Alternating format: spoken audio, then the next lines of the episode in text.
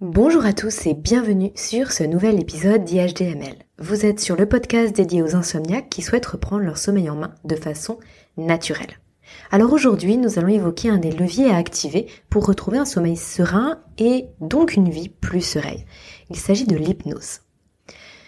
Nous ne sommes pas sur euh, la synchronisation, la resynchronisation de l'horloge biologique interne dont je vous parle souvent, ou bien sûr n'importe quel phénomène psychologique, mais on va bien aborder aujourd'hui la partie psychologique de l'insomnie, en tout cas une des parties psychologiques. Euh, mon expérience avec l'hypnose, elle remonte à trois ans en arrière, à peu près, et n'avait pas été aussi concluante que ce que j'espérais alors.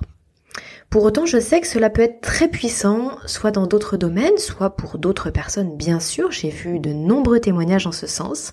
Et c'est pour ça que j'ai décidé de creuser un peu plus le sujet. Et du coup, je me suis rendu compte que je n'étais pas allée voir la praticienne, à l'époque, la praticienne en hypnose, dans de bonnes conditions. En fait, j'étais inquiète. Je ne savais pas en quoi l'hypnose consistait, en tout cas pas vraiment. J'étais donc forcément sur la réserve. J'avais des attentes qui finalement étaient décalées par rapport à la pratique. Euh, le terme de trans, par exemple, ne me parlait pas du tout. Enfin bref, il y avait tout un nuage autour de ça.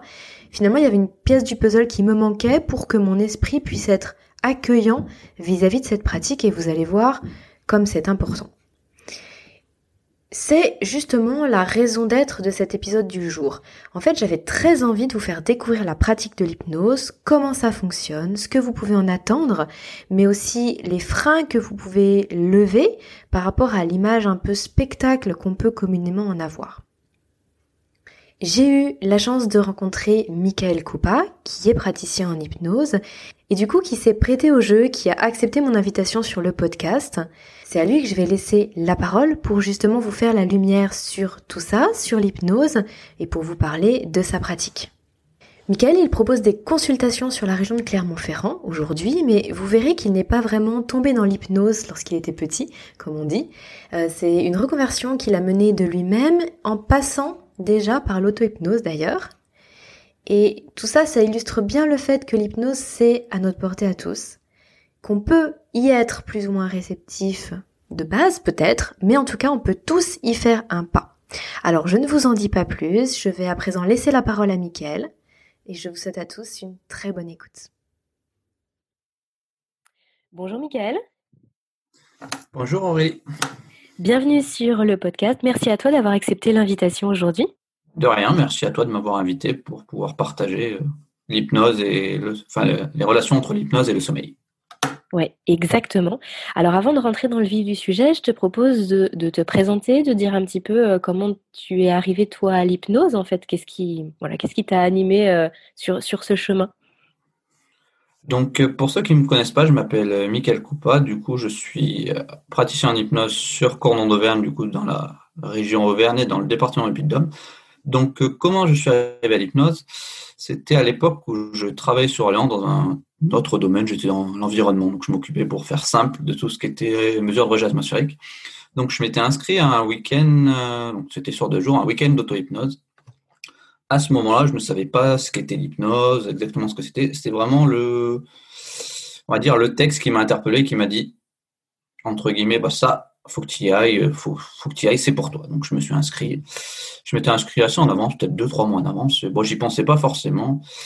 Et euh, c'était la veille ou le, le, matin même, je me posais des questions sur ouais, est-ce que ça va être pour moi et tout. Bon, bref, je me suis dit, bon, maintenant que tu t'es inscrit, tu payé, bon, tu vas. Et là, du coup, on a fait deux jours un peu non-stop euh, d'auto-hypnose, donc euh, samedi et dimanche. Et à la fin, je me suis rendu compte que je pouvais faire des choses que je n'avais pas conscience, que je pouvais gérer mes émotions, gérer, gérer pas mal de choses. Et vu qu'on ne nous apprend pas forcément à faire ça dans le cadre euh, scolaire où nos parents ne savent pas non plus que ça existe, c'était un peu une révélation pour moi. et puis voilà, entre guillemets, je découvert que je pouvais faire des choses. Bon, derrière, j'avais besoin d'un break, de dire, oh, l'hypnose, j'y reviendrai, mais j'avais besoin d'un d'un temps d'adaptation, on va dire. Oui, parce que c'était intense au final, en deux jours. Ouais, c'était assez intense, ouais, parce que le fait de, ce qu'on sait pas forcément, le fait d'aller en transe, donc transe c'est l'état d'hypnose, aller et sortir, faire des allers et retours, c'est c'est quand même assez intensif, surtout quand on n'a pas l'habitude. Maintenant, je le ferai, je le fais tous les jours et je ressens pas forcément la fatigue, mais au début, c'est vraiment, euh, c'est vraiment éprouvant physique. pas physiquement, mais plus mentalement, oui. D'accord. Donc en fait, tu connaissais pas du tout l'hypnose, tu participes à un stage d'auto-hypnose et, euh, et là, tu découvres, tu découvres un autre monde et le gros coup de cœur finalement. Ouais, c'est ça, je découvre un outil merveilleux. Je vois qu'au fil des deux jours, au début, j'étais un petit peu frileux, ben, comme tout le monde, quand on ne connaît pas.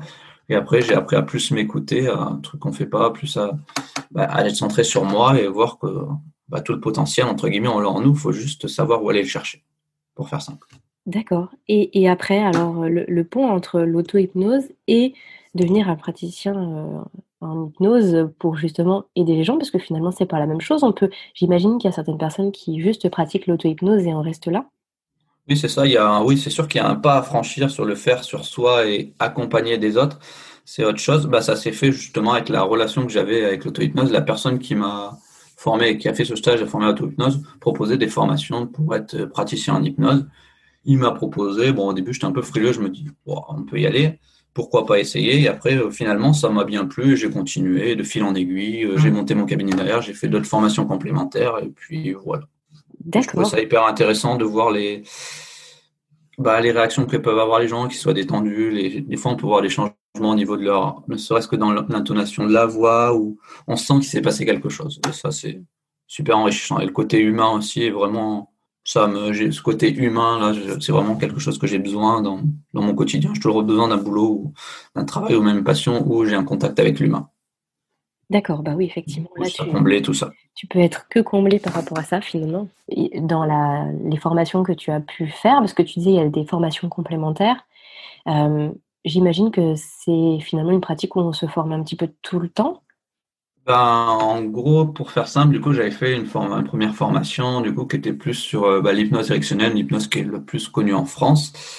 Et euh, après, au cours de mon parcours, j'ai rencontré quelqu'un qui était euh, instructeur en hypnose allemandienne. Et du coup, j'ai fait la formation récemment parce que c'est une hypnose qui est un peu plus directe et je voulais voir ce que, ce que ça faisait. Ça me correspond un peu plus. Après, je prends chaque chaque chose qu'il y a à apprendre, mais du coup maintenant je suis plus orienté en hypnose elmanienne, donc un peu plus direct, un peu pas faire moins de chichi, mais aller plus direct à l'essentiel. Ça, c'est quelque chose qui me convient bien. Donc. Euh.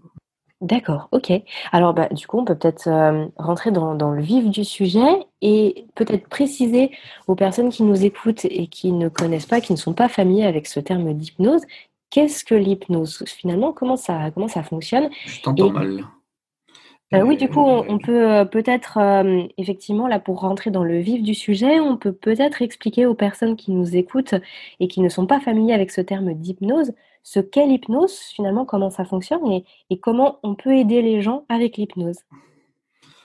pour faire simple, du coup, l'hypnose, c'est quelque chose, ce qu'il faut savoir, c'est quelque chose, c'est pas quelque chose de magique, de surnaturel et tout, c'est quelque chose de naturel à la base. C'est un état qu'on qu'on a plusieurs fois dans une journée, quand on est quand on conduit, par exemple, notre corps, il est, il est en train de conduire, mais l'esprit divague ailleurs. C'est un peu cette forme de dissociation où on dit qu'on est dans les nuages, c'est un peu ce sentiment-là. Quand on lit un livre et qu'on est pris par le livre et qu'on tourne les pages et nos pensées sont absorbées, on ne sait pas vraiment euh, ce qu'on a lu ou quand on est attiré par un film. Un film triste, on arrive à être triste, pourtant c'est pas nous dans le film, mais on se projette vraiment dans le film. Donc ça, c'est c'est cet état-là un petit peu qu'on va essayer de reprovoquer en thérapie du coup pour faire simple. D'accord. Et en quoi le fait de reprovoquer cet état-là euh, bah, aide les gens à surmonter euh, Parce que le but, c'est de surmonter quoi? Des, émotions, des blocages du quotidien?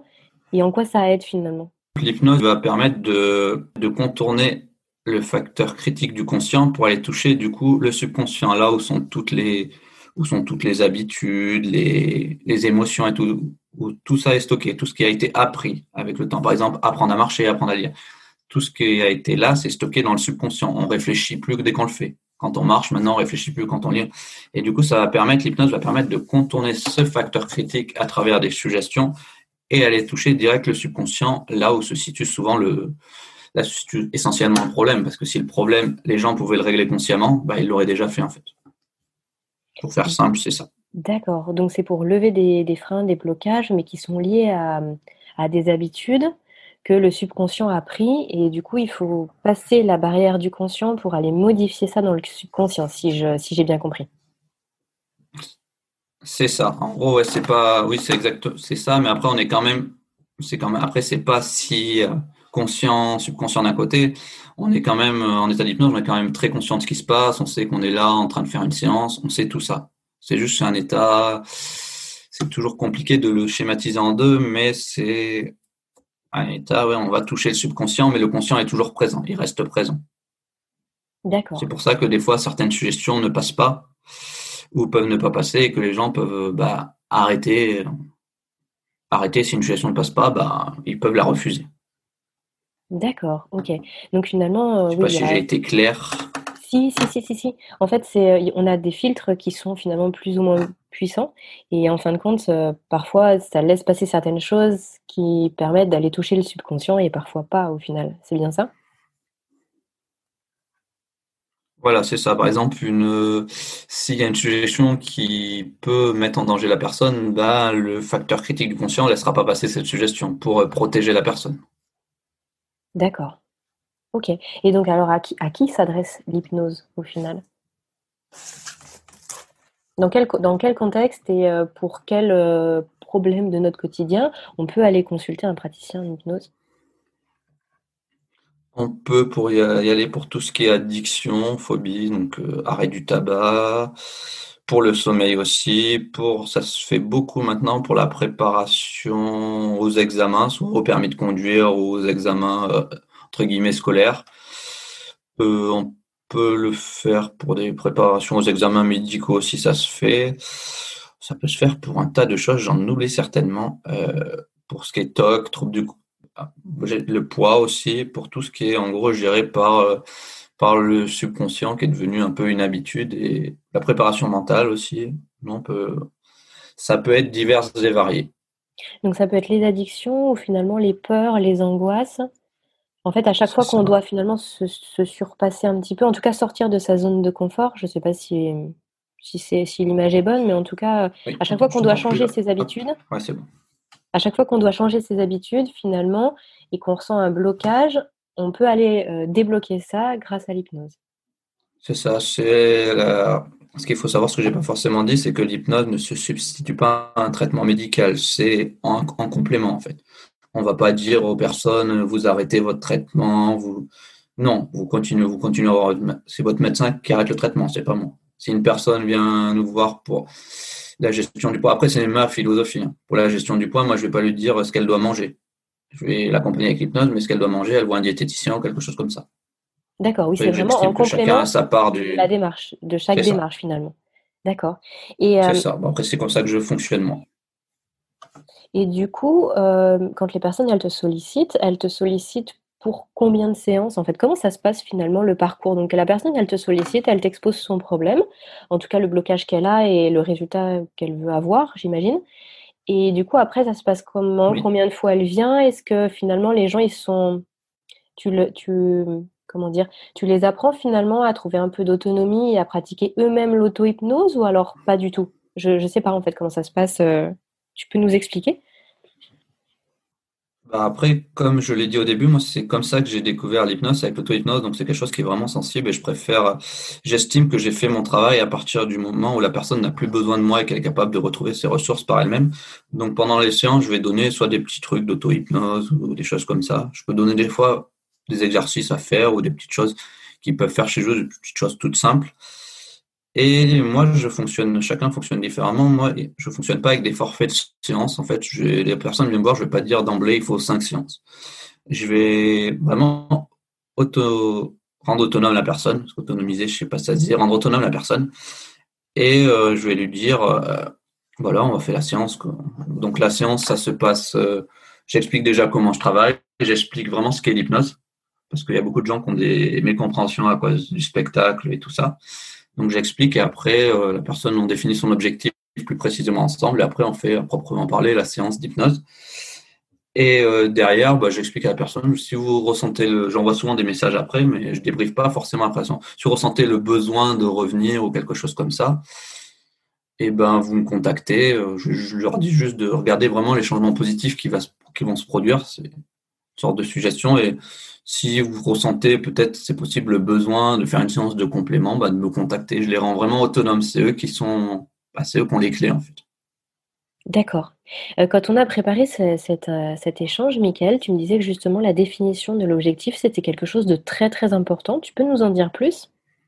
Heu, oui, la définition de l'objectif, pour moi, c'est quelque chose j'accentue vraiment beaucoup là-dessus parce que, heu, la plupart des personnes, même si j'aime pas forcément faire de généralité, la plupart des personnes savent, heu, ce qu'ils veulent plus, mais pas ce qu'ils veulent. Personne, elle va venir vous voir, elle va dire: «Je veux arrêter de fumer». Arrêter de fumer, c'est ce qu'elle veut plus. Qu'est-ce qu'elle veut? Et du coup, avec ces formulations-là, on essaye de se trouver ensemble une formulation qui soit plus, comment dire? Qui soit plus positive et plus objectif et qui fasse euh, bah, que la personne la ressente vraiment et que ça la fasse vibrer. Déjà, si un objectif fait vibrer la personne, il sera tout de suite plus simple à elle et plus concret, il sera plus simple à elle pour pour y arriver. C'est comme quand on part en voyage, euh, on met la destination. On va pas mettre euh, soit plein de villes étapes, soit on va pas le dire je veux pas aller ici parce que la probabilité qu'elle nous amène à l'autre endroit, c'est quand même fait. Donc j'accentue vraiment cette détermination de pour vraiment définir sur ce que la personne veut c'est quelque chose que je trouve hyper important pour moi et ça fait ça fait gagner du temps derrière parce que si l'objectif c'est euh, c'est je veux arrêter de fumer, il euh, faut savoir que le subconscient il ne comprend pas tout ce qui est négation et tout. Par exemple, quelqu'un qui vient me voir et qui et qui est atteint d'insomnie et qui va me dire je veux plus être insomniaque, et eh ben vu que le l'inconscient, le, subconscient ne comprend pas la négation, ben cette personne il y aura le mot insomniaque dedans donc ça va encore plus renforcer cet état-là que si la personne, par exemple, dit, je veux passer des nuits, euh, des nuits douces et agréables, je veux retrouver un sommeil réparateur, par exemple, ça serait un objectif qui serait mieux formulé et qui serait plus axé du coup sur la solution que sur le problème. Voilà. Par exemple, c'est plus axé les objectifs sur la solution que sur le problème, parce que si on axe sur le problème, on renforce le problème. D'accord, ok. Du coup, tu as vu, toi, des, vraiment des choses très significatives au bout d'une seule séance par rapport au sommeil. Qu'est-ce que tu conseillerais là aux personnes qui nous écoutent, qui souffrent d'insomnie, souvent d'insomnie chronique? Est-ce qu'on peut se dire, ben voilà, en une séance, oui, je peux avoir un déclic, en fait, quelque chose qui se débloque et après ça va mieux? Ou est-ce que tu as plutôt constaté qu'il fallait deux, trois séances pour que les gens vraiment arrivent à lâcher prise? Comment ça se... Qu'est-ce que tu as pu voir, toi, de ton expérience? Après, c'est compliqué de statuer sur un nombre de séances. Après, moi, ma philosophie, c'est tout est possible en une seule séance. Je dis pas que tout le monde va y arriver, c'est possible en une seule séance. Donc, c'est sur ça que je me base. Après, il y a certes, ça dépend aussi où les gens en sont de leur cheminement, tout ce qu'ils ont fait, parce que souvent, euh, les gens, ils viennent voir euh, l'hypnotiseur en dernier, ils ont déjà fait tout un cheminement avant. Et tout ce cheminement qu'ils ont fait avant, ça participe aussi à la réussite euh, bah, de la séance d'hypnose, parce que s'ils ont fait déjà des démarches et tout, c'est l'hypnose va peut-être faire juste accélérer tout ça ou amplifier un petit peu tout ça, mais euh, dire euh, après entre guillemets l'hypnose c'est quand même une thérapie brève, donc j'estime que euh, de une à cinq séances, cinq séances maximum pour une problématique, ça, ça va. Après si si vous allez voir quelqu'un plus de cinq séances, après c'est toujours compliqué de mettre des chiffres bah, c'est que ça devient plus une thérapie brève. Donc, euh, soit c'est le praticien, soit il y a un truc qui se passe pas bien avec le praticien, soit il faut changer, ou soit il faut faire une autre thérapie qui convient mieux. Mais euh, en gros, oui, on peut dire de une à cinq séances. Et moi, je dis que tout est possible en une seule séance. Ça arrive en une seule séance, pas pour tout le monde, mais ça peut arriver en une seule séance. D'accord. Euh, tu as utilisé un terme, là, il y, a, il y a, juste une minute, tu as parlé d'hypnotiseur. Euh, moi, ça me fait penser en fait, je pensais qu'on disait hypnothérapeute, j'imagine que les deux se disent visiblement. En fait, le terme hypnotiseur, il me fait vraiment penser à, tu sais, l'hypnose, euh, qu'on bah, qu'on entend un peu dans le spectacle et euh, du coup, j'aurais envie que tu nous en dises quelques mots parce que parfois, les gens peuvent être bloqués par cette vision de l'hypnose qu'ils ont et qui est plutôt spectaculaire et en se disant, moi, je voudrais, veux pas aller voir ce type de praticien parce qu'en fait, j'ai peur de ce qui peut m'arriver. En fait, il, peut y avoir une certaine crainte et j'imagine que de ton expérience, tu l'as déjà entendu et vécu. tu peux nous dire un petit peu quelle est la différence finalement entre les deux et enfin voilà pour que pour qu'en fait les gens n'aient pas n'aient pas peur qu'il n'y ait pas de frein en fait à aller consulter quelqu'un qui pratique l'hypnose? Donc en gros, la différence entre le spectacle et la thérapie, ben, il n'y en a pas, c'est juste la visée qui est la différence. La visée du spectacle, c'est pour faire le show, donc il faut que, par exemple, euh, l'hypnotiseur de spectacle, il va faire sa technique, il va prendre les gens les plus réceptifs à sa technique. En thérapie, c'est très différent. Tu adaptes ta technique à ton client. C'est pas, tu prends pas les gens les plus réceptifs. Euh, le spectacle, c'est pour faire du spectacle. Si les gens, entre guillemets, ils font la, c'est souvent un souvent qui font la poule sur scène, bah, ils sont venus au spectacle pour vivre ça. Donc leur subconscient, elle a accordé, elle a fait OK, vous pouvez y aller, il n'y a aucun danger, tu es là pour vivre ça. Donc voilà, la différence entre le spectacle et tout, c'est vraiment juste la visée. Après, on peut très bien utiliser, ce qui m'arrive en thérapie, des euh, phénomènes un peu spectaculaires, comme des lévitations du bras, des, des catalepsies, donc des rigidités d'un membre. Tout ça, on peut l'utiliser à des fins thérapeutiques, ça se fait aussi. Mais, mais finalement, la personne elle est toujours consciente de ce qu'elle fait. Donc même quand on voit des gens faire la poule sur scène, c'est parce que réellement leur conscient dit bah, ok, euh, moi ça me dérange pas de faire ça. Mais euh, en fait, on fait jamais rien contre la volonté de la personne finalement. Et ça, non, on peut pas faire de, préciser. Non, on peut pas faire faire quelque chose contre la volonté de la personne. Euh, bah, la volonté est vraiment moteur, mais c'est elle qui a décidé de, bah, celle qui va au spectacle, c'est elle qui a décidé de vivre ça. Donc elle sait qu'il n'y a aucun danger, donc elle est venue juste pour ça. Donc, euh, elle entre guillemets déjà auto-conditionnée avant pour faire ça. Après, la seule chose, bah, la seule chose qui empêche l'hypnose, en fait, c'est la peur ou, une, ou ça peut être aussi une incompréhension de quelque chose. La seule chose qui empêche, c'est juste ça, en fait. tout le monde est capable. C'est quoi l'incompréhension? Qu'est-ce que tu mets derrière ça L'incompréhension, par exemple, si euh, on n'a pas trop démystifié, je parle vraiment en thérapie, on n'a pas trop démystifié l'hypnose avant et que la personne s'attend à vivre autre chose. Par exemple, si elle, euh, si elle s'attend à autre chose que l'état dans lequel elle est, par exemple, euh, quel exemple je pourrais Si la personne a l'impression qu'elle va dormir pendant pendant qu'elle est en état d'hypnose, bah, ça peut, entre guillemets, ralentir le processus d'hypnose. Donc, c'est pour ça qu'avant, c'est bien que la personne, on lui dise que moi, je fais parler, que bah, vous pouvez très bien parler, vous pouvez très bien bouger en état d'hypnose si vous avez envie. Vous pouvez aussi ouvrir les yeux. C'est une, ça peut être aussi une fausse croyance que dès qu'on est, beaucoup de personnes ferment les yeux essentiellement. Mais après, on peut être en état d'hypnose, les yeux ouverts. Quand on conduit, c'est ce qui se produit. Donc, euh, voilà, il y a plein de, de choses comme ça qui sont importantes de, de démystifier pour que la personne n'ait pas de fausses croyances vis-à-vis de l'hypnose. C'est surtout ça. D'accord. Mais par contre, du coup, tu as dit quelque chose de, très intéressant, je pense, c'est qu'effectivement, il y a des personnes qui sont quand même plus réceptives que d'autres. Bah, j'imagine que ça, veut dire qu'en fait, elles ont des filtres peut-être euh, plus puissants et en tout cas qu'elles laissent peut-être moins passer aussi. Donc, euh, ça revient à ce que tu disais tout à l'heure, à savoir que si il y a les séances qui, qui s'enchaînent, que la personne ne ressent pas de bienfait particulier, c'est que c'est pas la bonne pratique pour elle. Donc, il faut qu'elle aille euh, peut-être voir une autre pratique, une autre discipline finalement. Et il y a des gens pour qui ils vont être tout de suite très réceptifs et ça peut vraiment faire des miracles. C'est ça en fait. C'est ça. Après, oui, après, moi, c'est une France perso que j'ai aussi.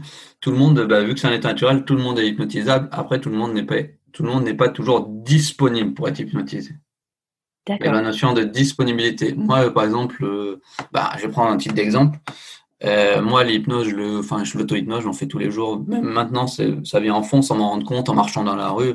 Et moi, j'étais allé voir, euh, je sais plus, il y a peut-être euh, un an exactement, j'avais été voir Mesmer et j'avais été le voir pour, pour observer, vraiment pour mettre à la place des gens qui venaient me voir. Et je me suis dit, ouais, je vais observer, je vais vraiment voir ce qu'il fait pour savoir me mettre vraiment à la place des gens qui viennent me voir eh ben tous les tests de réceptivité, donc tests de réceptivité, c'est tests pour savoir si on est hypnotisable entre guillemets, c'est sans spectacle. Et moi, ça n'a pas marché sur moi. Mais après, pourquoi? Parce que j'étais venu pour observer. Donc, c'est que j'étais, je suis hypnotisable, mais j'étais pas disponible à ce moment-là. C'est vraiment important la disponibilité.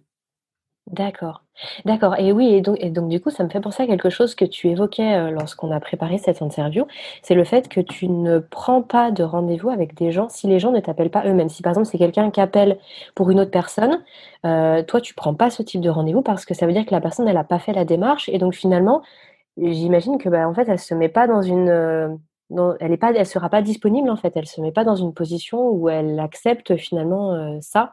Si c'est quelqu'un d'autre qui la pousse à faire c'est, je sais pas si je, si me fais comprendre. Oui, c'est ça. Après, oui, c'est ce que, oui, c'est ce que je t'avais dit la dernière fois, c'est que bah, quelqu'un qui prend pas le rendez-vous par elle-même, la plupart du temps, bah, j'explique à la personne, je fais c'est très bien de, de pousser cette personne et tout, mais vous pouvez pas agir à sa place, vous pouvez l'aider et tout, mais c'est vraiment, si déjà elle prend pas la démarche de elle-même prendre le rendez-vous, ça veut dire qu'elle n'est pas forcément engagée, pas forcément impliquée. Donc, souvent, je dis à, bah, toutes les fois, je dis à la personne, bah, vous dites qu'elle me rappelle elle-même. La plupart du temps, 90% du temps, j'ai jamais de, jamais de retour. Oui, ouais, c'est que les personnes, la personne, elle n'était pas disposée, en fait. C'était pas le bon moment pour elle et ça sert à rien de forcer les choses, finalement. C'est ça. Il y a des, par exemple, il peut y avoir des gens qui viennent nous voir euh, pour, euh, par exemple, euh, ouais, est-ce que vous pouvez pas aider mon mari J'ai envie qu'il arrête de fumer. Bah non, faut que ça vienne de lui. Je peux pas, je peux pas le faire arrêter vu qu'on peut pas agir contre la volonté. C'est là que ça prend tout son sens. Si la personne elle est pas, c'est pas elle-même qui est à l'origine de la démarche, ça marchera pas. D'accord. il y a une question qui me vient, Michael, c'est que finalement, quand tu évoques le fait qu'on contourne un petit peu le, bah, les barrières finalement du conscient pour essayer d'aller toucher un petit peu le subconscient. En fait, moi, ça me fait penser aussi à de la psychologie. Finalement, j'ai l'impression que quand on va voir un psychologue, c'est pour, euh, c'est pour euh, bah, finalement enlever des blocages, c'est pour euh, aller plus loin, accéder aussi à la partie subconscient. Est-ce qu'il y a des similitudes entre les deux pratiques ou est-ce que vraiment il n'y a rien à voir? Bah, il y a toujours des, vu qu'on met, on met vraiment l'humain au centre, il y a quand même des similitudes après euh, de ce que je connais de la, de la psychologie et tout. C'est vraiment plus des, des thérapies un petit peu plus longues et tout. Et nous, la grosse différence en hypnose, on fait pas que discuter, on fait aussi, et ce qui est hyper important, ressentir à la personne ce qui se passe et tout, avec les émotions? Et les émotions, elles, euh, elle dirige un peu toute notre vie. On se base vraiment sur les émotions, le ressenti. C'est quelque chose qui est, bah, qui est en nous. Et typiquement, quand on va acheter quelque chose, c'est nos émotions qui nous font acheter. Quand on va choisir ça plutôt qu'autre chose, c'est vraiment les émotions. Quand on va préférer aller, je sais pas, dans les Alpes, que c'est les émotions. Les émotions, elles nous font, pas elles dirigent notre vie, mais elles sont vraiment au centre de tout. Et avec l'hypnose, on va pas juste faire dialoguer avec la personne, on va le mettre en état d'hypnose où, où elle ressent d'autant plus les choses.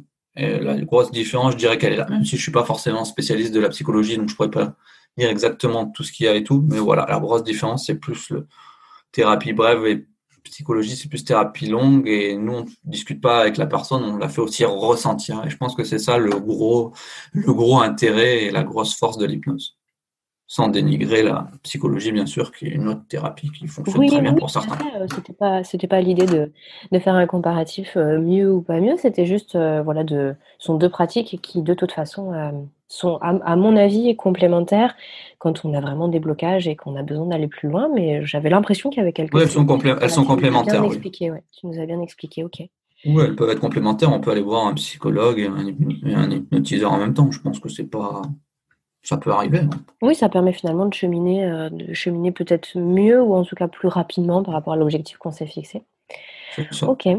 Ok, Michael. Bah, écoute, euh, on arrive à la fin de cet échange. Est-ce que tu avais quelque chose à rajouter par rapport à, l'hypnose? Et puis surtout, ce que j'aimerais bien que tu nous dises aussi, c'est euh, un petit peu plus précisément où est-ce que les gens ils peuvent te, te trouver, si tu as un site internet, comment on fait pour te contacter? Euh, qu'est-ce que je pourrais dire en plus sur l'hypnose? Ben, C'est souvent quelque chose que je prends. J'ai fait, bah, ne me croyez pas sur parole, testez, parce que c'est vraiment quelque chose qui faut le vivre pour le comprendre. Je peux vous en parler pendant des heures. Tant que vous ne l'avez pas vécu, c'est, bah, ça reste pas concret pour vous.